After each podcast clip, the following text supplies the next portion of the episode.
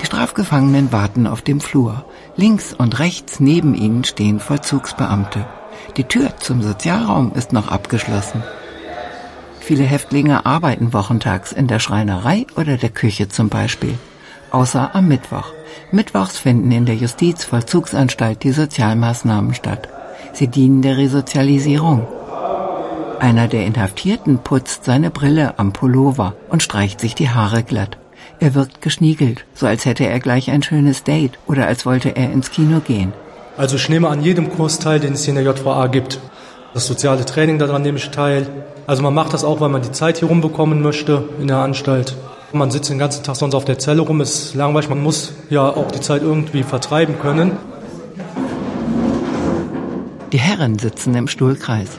Wir haben Arbeitsblätter vorbereitet. Ich teile die mal ganz schnell aus. Ein neuer Sozialkurs beginnt. Als Modellversuch für sieben interessierte Strafgefangene. Und wir wollen heute mit einer Methode starten. Die wöchentliche Gruppenübung dauert ein halbes Jahr und hat das Ziel, die Inhaftierten mit dem Grundgesetz und dem deutschen Wertesystem vertraut zu machen. Da geht es um den Wert Toleranz. Dass die Würde des Menschen unantastbar ist, dass es das Recht auf die freie Entfaltung der Persönlichkeit gibt, dass alle Menschen vor dem Gesetz gleich sind und Frauen und Männer gleichberechtigt, dass es die Glaubensfreiheit gibt und das Recht der freien Meinungsäußerung. Für jeden ein Blatt.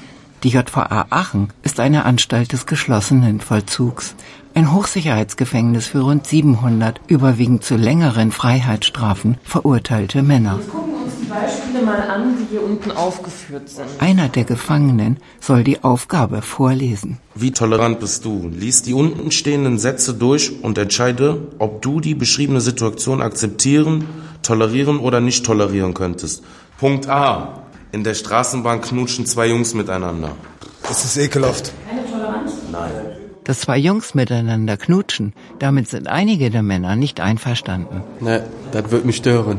Macht man nicht. Nein, macht man nicht. Ich finde, das gehört sich so. Ich bin noch nicht so erzogen worden.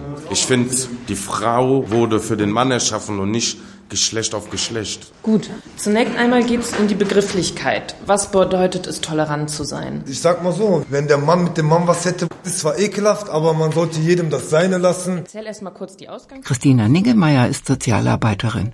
Sie leitet den Kurs. Gemeinsam mit der Psychologin Nadja Pulacek. Beide sitzen genau wie die Strafgefangenen im Stuhlkreis. Wir versuchen da inhaltlich Dinge zu vermitteln, Themen, die eigentlich so ein bisschen politisch, gesellschaftlich sich auf das Leben in Deutschland beziehen. Aber eben auch zu gucken, was wissen die Inhaftierten eigentlich über das Land, in dem sie sich gerade befinden. In der Gruppe geht es darum, überhaupt ein Bewusstsein zu entwickeln für unsere Demokratie und für die Werte und für unsere Freiheit, die damit auch einhergeht. Sich vor Augen zu halten, was das Wahlrecht bedeutet, die Meinungsfreiheit, das ist schon ein ganz großer Gewinn. Das heißt, konkret machen wir diese Themen zum Inhalt der Gruppe. Was bedeutet das Grundgesetz? Was bedeuten die einzelnen Inhalte des Grundgesetzes konkret im Alltag? Der Inhaftierte, der die Aufgabe vorgelesen hat, hebt den Arm. Er möchte mitteilen, was er über Deutschland und die deutschen Grundwerte weiß. Pünktlichkeit ist typisch deutsch. Für mich ist das wichtig, pünktlich zu sein. Ordnung ist wichtig. Also ist auch typisch deutsch, würde ich sagen. Also ich bin schon nach deutschen Verhältnissen groß geworden. Sein Vater stammt aus Marokko. Seine Mutter sei Deutsche, erzählt er. Der 27-Jährige besucht ganz offensichtlich nicht nur Gesprächskreise, sondern auch regelmäßig den Kraftraum der Justizvollzugsanstalt. Er hat ansehnliche Muskeln. In Haft befindet er sich wegen bandenmäßigen Drogenhandels. Ich sag mal, diese Grundwerte von früher sind einfach nicht mehr da. Also früher konnte man einen Häftling in Urlaub gehen lassen auf vertraute Sache. Das geht heute alles nicht mehr. Jede zweite haut ab. Zum Thema Grundwerte können alle etwas sagen. Ganz ehrlich, eigentlich am wichtigsten finde ich die Ehrlichkeit. Die Ehrlichkeit, finde ich, ist das A und O. Ich bin Türke. Mein Vater war Bergbauer. Die Mutter war Hausfrau. Der junge Mann, der erzählt, dass er Türke ist, hat auch die deutsche Staatsbürgerschaft. Bin auf jeden Fall nach türkischer Art erzogen worden. So habe ich auch gelebt. Streng erzogen, also bei uns Türken wissen Sie ja. Aber wir haben uns dann auch Deutschland angepasst. Auch nach der deutschen Mentalität. Das gehört alles dazu. Der Häftling lächelt. Mit einem roten Dogtown-Cap auf dem Kopf, dessen Schirm er tief in die Stirn gezogen hat, sitzt er auf seinem Stuhl. Er ist 25 Jahre alt, sehr dünn, fast schmächtig und wirkt viel jünger als 25. Ja, ich hab, bin wegen mehreren Delikten hier. Einmal Menschenhandel und einmal wegen Vergewaltigung und Raub. Ihm gegenüber sitzt ein Drogenhändler. Deutschland tickt recht konservativ. Werte wie Respekt, das prägt uns. Der Inhaftierte streckt die Beine aus auf seinem Stuhl und schiebt die Hände in seine Trainingsjacke. Der 52-Jährige ist in Deutschland geboren. Auch seine Eltern und Großeltern sind Deutsche. Er sei durchaus ein Freund deutscher Werte und Tugenden, meint er. Was ich für mich sagen kann, dass deutsche Dealer zuverlässiger sind als zum Beispiel marokkanische Dealer. Was jetzt nicht marokkanische Dealer abwerten soll, sondern die haben einfach, die kommen aus einem anderen Umfeld. Ja, die sagen heute 6 Uhr und kommen übermorgen 7 Uhr. Ja, also, und wenn man was mit Kolumbianern zu tun hat, dass ein Menschenleben gar nichts wert ist. Bei den kolumbianischen Dealern ist man halt sehr schnell dann auch tot, wenn man was falsch macht. Während, wenn man in Deutschland ist, da kann man noch immer mit den Leuten reden. Und das hat meiner Meinung nach auch was mit den Grundwerten zu tun. Der Inhaftierte in der Trainingsjacke beugt sich nach vorn. Die Sozialarbeiterin macht sich Notizen. Der Austausch in der Gruppe könne helfen, gewohnte und wenig in Frage gestellte Einstellungen zu verändern meint sie. Natürlich alle der Teilnehmer sind in Haft, das heißt, sie sind mit dem Gesetz in Konflikt geraten. Das sagt natürlich auch schon mal viel über die eigene Einstellung aus. Das sind natürlich bestimmte Werte, die die Inhaftierten vertreten. Genau wie die Sozialarbeiterin, so ist auch die Gefängnispsychologin von dem Nutzen ihrer Arbeit überzeugt. Für mich ist es ganz wichtig, hier auch ein paar Grundsteine vielleicht zu legen. Also, dass die JVA auch für manche wirklich wie so ein Neustart schon ist und einen Grundstein legt und Grundwerte sind nun mal eine Art Grundstein. Und wenn wir daran nicht arbeiten, dann ist auch gar kein Raum für weitere Prozesse. Also eine Basis erstmal zu schaffen, Verständnis für Grundwerte und erst dann können wir darauf aufbauen. Meine Herren, wir würden gerne Beispiel G diskutieren. Die Männer lesen sich eine weitere Übungsaufgabe durch. Ganz oben auf dem Papier steht in fetter schwarzer Schrift Tolerant sein. Was bedeutet das? Darunter sind verschiedene Möglichkeiten aufgelistet, den Begriff Toleranz zu definieren. Toleranz ist für mich, wenn mir egal ist, was andere denken und tun, wenn ich jede Meinung und jedes Tun von anderen akzeptiere und im Zweifelsfall lieber nachgebe, wenn ich immer gut finde, was andere denken und wie sie leben, oder wenn ich anerkenne, dass Menschen mit all ihren Unterschieden friedlich und respektvoll zusammenleben.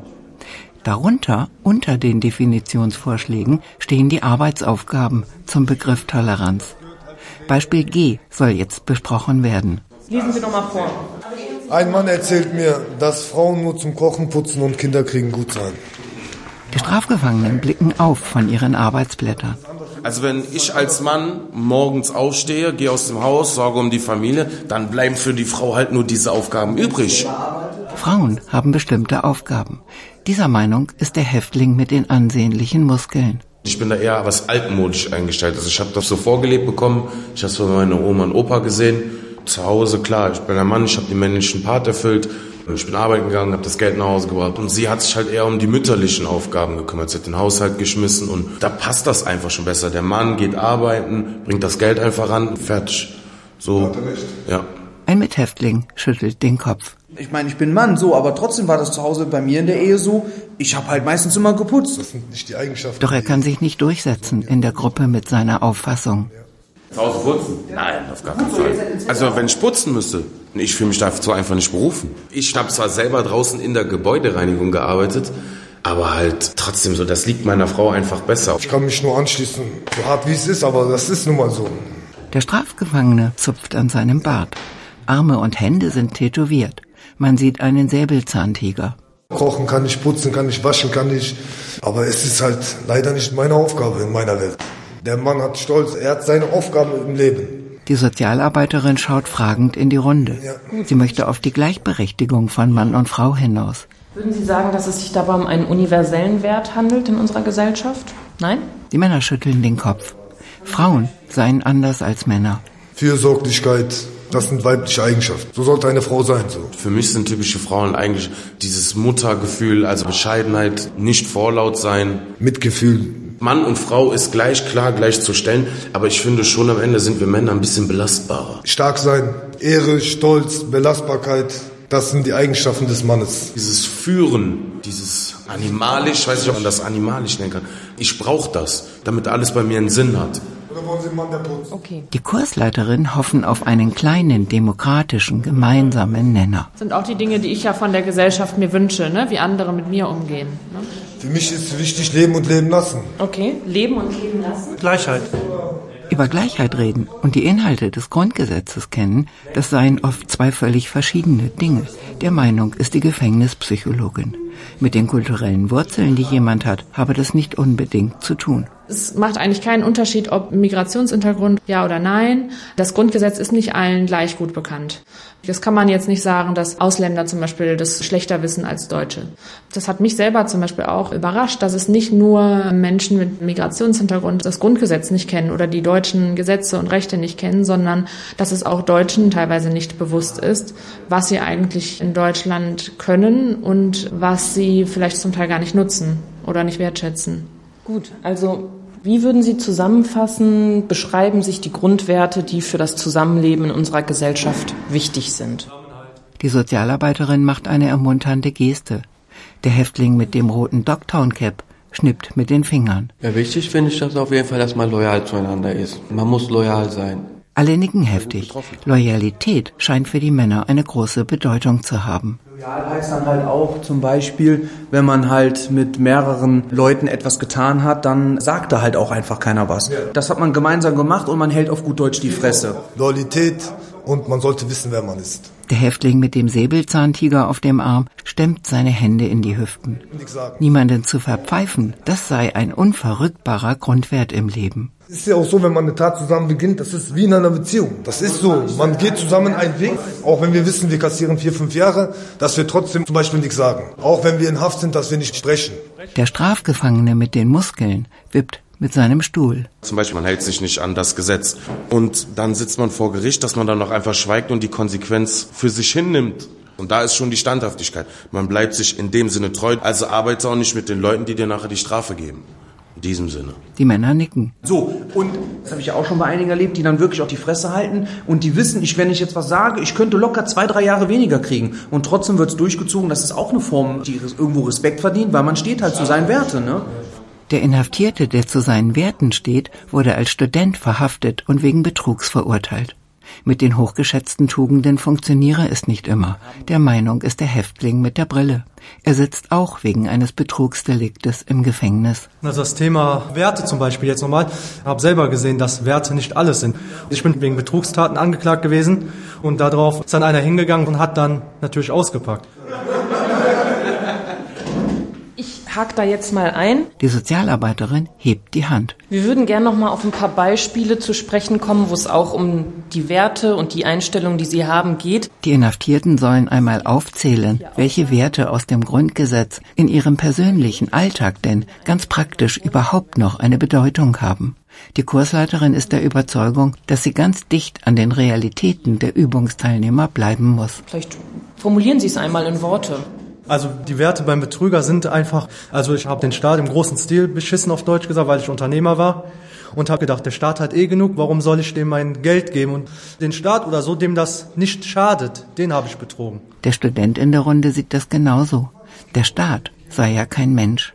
Ich finde, es ist ein Wert, ob ich jemanden persönlich dabei angucken kann oder ob ich sage, nein, weil ich mache das beim Staat, weil den kann es nicht schaden. Ich habe nur das BAföG-Amt beschissen und wusste, dass vom BAföG-Amt kein Mitarbeiter da irgendwann bei mir vor der Tür steht und mir auf die Fresse hauen möchte. Warum hast du uns betrogen? Da habe ich ja einfach nur Blanko-Unterlagen hingeschickt, die unterschrieben waren und habe gesagt, zahlt mir Geld. So.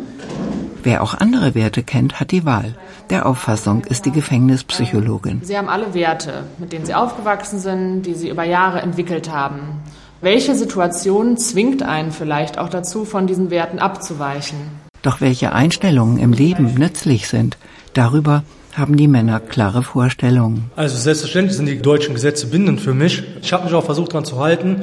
Ich habe auch nicht damit gerechnet, dass äh, man bei Betrugstaten direkt so extrem bestraft wird. Ich habe auch nicht damit gerechnet, dass ich in Haft muss. Der Häftling mit dem Tiger-Tattoo wackelt mit seinem Stuhl. Ja, es ist ja so, dass man sich im Guten und Ganzen ja, an das Gesetz hält. So. Aber es gibt Lebenssituationen, die erfordern, dass man das Gesetz bricht. Man macht es halt einfach. Wenn es nicht legal geht, dann geht es illegal. Vielleicht ist das aus Straftaten begangen oder nicht, aber ich habe was und lebe zehn Jahre und danach sitze ich zehn Jahre, anstatt ich irgendwo 50 Jahre lang sitze und nichts habe. Warum dann draußen so wie ein Penner sitzen und nichts haben, warten, bis einer einen was dahin schmeißt. Dafür bin ich mir zu stolz. Und so riskiere ich meine Freiheit für ein paar Jahre, weil hier drinnen lebt man ja auch, hat seinen Standard, gewissen Standard. Also die Unterbringung in deutschen Gefängnissen ist im Gegensatz zu in anderen Ländern menschenwürdig. Der Strafgefangene mit Brille und sein Mithäftling mit den Muskeln haben auch ihre Ansichten darüber, wie man Strafen absitzt in deutschen Gefängnissen. Es ist einfach nicht abgeranzt, sagen wir es mal so. Es sind vernünftige Zellen, hier laufen keine Mäuse rum, das macht schon was aus. Ne? Also ich habe schon andere Knäste gesehen, da geht es schon anders zu. Also wir haben unser Bett, wir haben einen Tisch, wir haben eine Heizung, wir haben ein Fenster, was es nicht in jedem Land gibt.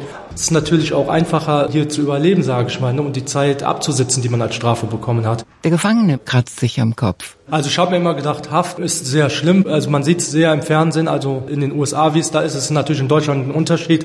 Man wird hier nicht misshandelt wie im Fernsehen. Ich hatte große Sorgen, dass es hier in Deutschland genauso passiert. Also ich habe mir das so vorgestellt, dass man hier mit 20, 30 Leuten in einem Raum eingesperrt wird, dass man dann nur morgens, mittags, abends was zu essen bekommt und dass, wenn man hier nicht gehorcht, dass man dann verprügelt wird. Und das ist halt hier zum Glück nicht so. Also im Gegensatz zu anderen Ländern ist Deutschland ein komfortabler Haftanstalt. Ein Mikrokosmos der Gesellschaft sei das hier, meint die Sozialarbeiterin, die inzwischen schon einige Stuhlkreise für Inhaftierte geleitet hat. Wir merken das, dass jemand, der aus einem sehr kriminellen Milieu kommt, hat andere Erfahrungen gemacht und vertritt auch andere Werte. Zum Beispiel ein gewisser Anspruch, dass ihnen Dinge zustehen und dass sie die auch sich auf illegale Art und Weise aneignen. Was in der Gruppe natürlich auch spürbar ist, dass je nach Delikt die Inhaftierten aus einem anderen Milieu kommen und dadurch natürlich auch eine andere Prägung mitbringen. Ein Betrüger unterscheidet sich von einem Drogendealer und der unterscheidet sich unter Umständen von einem Gewaltstraftäter, haben unterschiedliche Verständnisse von ihrer sozialen Rolle, haben natürlich auch unterschiedliche Auffassungen von der deutschen Gesellschaft und von dem deutschen Staat. Und das heißt, es ist in der Regel eine sehr heterogene Gruppe. Die Teilnehmer bringen verschiedenen biografischen, aber auch verschiedenen kulturellen Background mit. Und was wir feststellen, ist, dass die Gruppe umso erfolgreicher ist, desto bunter sie zusammengestellt ist. Der Stuhlkreis hinter Gittern erweitere den Horizont, meint der Betrugstäter aus dem Studentenmilieu. Drogendealer jetzt als Beispiel. Ich habe mir die auch vorher ganz anders vorgestellt, bevor ich hier in den Knast gekommen bin. Und ich dachte, das sind alles so Leute, die haben da ihre Goldkettchen raushängen und äh, laufen da durch die Gegend und hauen jedem auf die Fresse auf gut Deutsch. Jetzt ist man hier drin und ich merke auf einmal, da steckt immer eine Person dahinter. Teilweise sind das wirklich auch Leute, wo, wo ich es nie gedacht hätte, wenn ich sie draußen gesehen hätte. Die Männer amüsiert diese Menschenbetrachtung wieder das Vorurteil. Der Häftling mit den Muskeln zeigt auf seinen Mitgefangenen mit dem roten Cap auf dem Kopf. Er wirkt jetzt nicht wie ein Krimineller oder so auf den ersten Blick. Er wirkt eher klein und zart.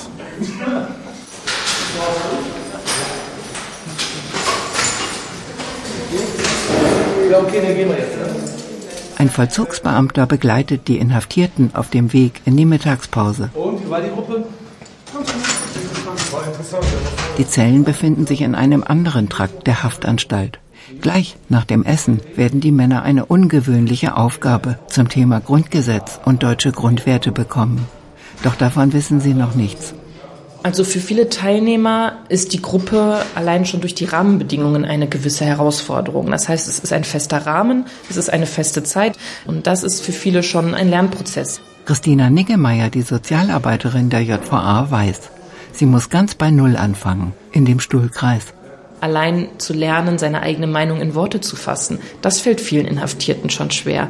Und in der Diskussion ergeben sich ganz oft alltägliche Situationen, die die Inhaftierten kennen. Und in der Regel hat jeder eine Meinung dazu, hat vielleicht noch nicht oft darüber nachgedacht zu bestimmten Themen. Das heißt, erstmal zu gucken, wie ist meine Einstellung dazu und die dann noch in Worte fassen, dann noch Feedback von anderen dazu zu bekommen. Mahlzeit. Mahlzeit.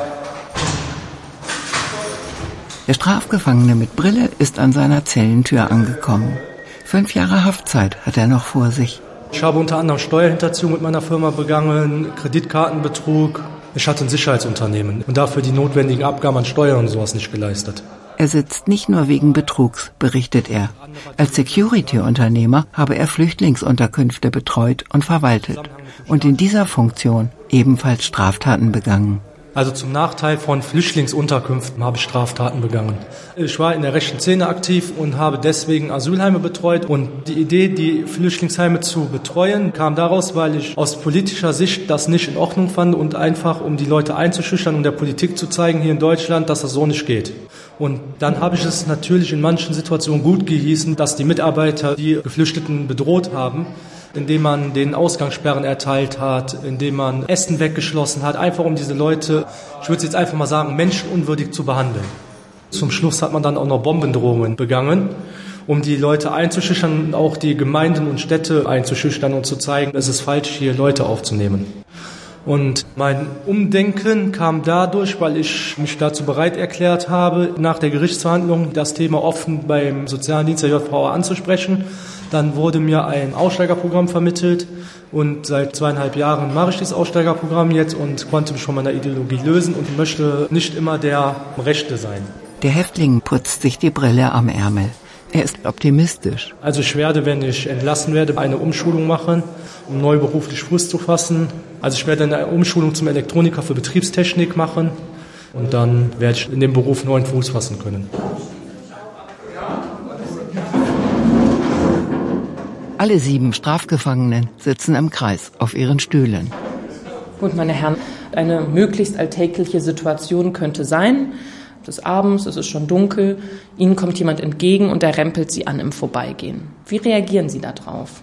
Zwei Freiwillige sollen in einem Rollenspiel demonstrieren, wie sie reagieren, wenn sie angerempelt und provoziert werden.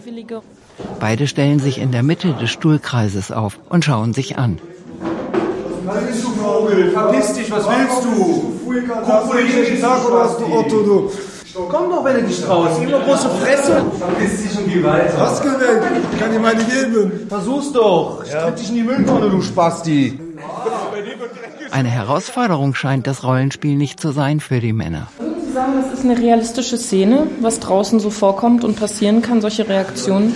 Der Gefangene mit dem Tiger-Tattoo auf dem Arm kann die Frage beantworten. Ein Bock da, ein Bock da und dann knallt's. Es gibt Situationen, da werden Katzen zu Tigern. Ich sehe das auch als ein mögliches Ziel dieser Gruppenmaßnahme, Konflikte durch Worte zu lösen und nicht auf andere Arten auszutragen. Es gibt bestimmte Gruppenregeln und Gesprächsregeln. Dazu gehört auch ein respektvoller Umgang, was für uns selbstverständlich ist, aber womit sich viele Inhaftierte sehr schwer tun. Das merken wir an den Einstellungen, die formuliert werden in der Gruppe, wie zum Beispiel der Hang, seinen Willen im Zweifel mit Gewalt durchzusetzen. Warum muss man sich denn unbedingt schlagen, will die Sozialarbeiterin wissen. Wenn so eine Situation passiert, dann werde ich aggressiv. Der Drogenhändler in der Trainingsjacke schüttelt den Kopf. Also ich habe mich auf der Straße nicht geschlagen. Ja? Also wenn Sie jetzt hier einen Gewalttäter nehmen, der wird natürlich, hey, was willst du und so. Aber andere, die sind äußerst freundlich. So. Der studentische Betrugstäter möchte dem Drogenhändler nicht recht geben. Bestimmt habe der auch mal Auseinandersetzungen mit seinen Kunden über Geld oder die Ware gehabt. Was ist denn zum Beispiel, wenn du jetzt jemandem was gegeben hast und der hat dich noch nicht bezahlt? Und dann war es mir scheißegal. Komm, das glaube ich dir nicht. Nein. Der Drogenhändler macht einen entrüsteten Eindruck. Warum sollte ich dich jetzt belügen? Es gibt keinen Grund, warum ich jetzt hier lügen sollte. Ich könnte genauso gut sagen, ich habe die Schnauze eingeschlagen, ja. Aber die Summe war es mir nicht wert. Wenn ich jetzt mit dem Stress mache und auffalle, gehe ich vielleicht in den Knast. Also lasse ich die paar tausend Euro, paar tausend Euro sein und lass es sein. Jeder gibt sich selber seinen Wert. Ob du jetzt zum Beispiel in einem Miri-Clan bist oder du bist ein Bankbetrüger, ja, beide sind kriminell, beide haben aber bestimmt ganz andere Ehrenkodexe.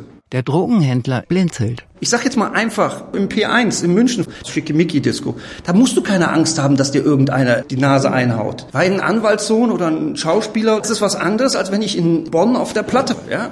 Die Männer im Stuhlkreis wirken ratlos.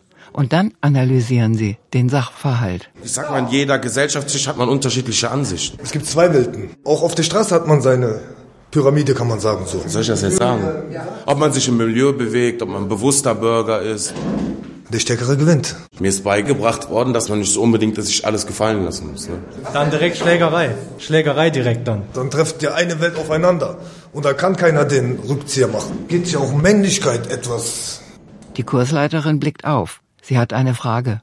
Was könnte man denn beschreiben, was für Werte bestehen dahinter, wenn auf Situationen so reagiert wird, wie Sie jetzt beschrieben haben? Jeder hat mal einen schlechten Tag. Ja. Der Zünder kommt am schlechten Tag. Die Sozialarbeiterin und die Psychologin der Haftanstalt schauen in die Runde. Wenn der Kursus über deutsche Grundwerte abgeschlossen ist, dann können die Männer, wenn sie möchten, einen weiteren Kurs besuchen. Es gäbe Häftlinge, die machen das zehn Jahre so. Wir hoffen natürlich, dass wenn die Inhaftierten entlassen werden, dass sie nicht in diese alten Muster zurückkehren, sondern irgendwas mitgenommen haben aus der Zeit hier und vielleicht diese neuen Denkanstöße integrieren, alte Verhaltensmuster überdenken und die Abwehr vielleicht ein bisschen geringer wird. Wenn ich nicht hoffnungsvoll wäre, würde ich diesen Beruf nicht machen. Also das gehört auf jeden Fall dazu. Ich will dabei natürlich nicht naiv klingen, aber ich denke, in der Regel verbringen die Inhaftierten gerade bei uns in der Anstalt längere Zeiträume.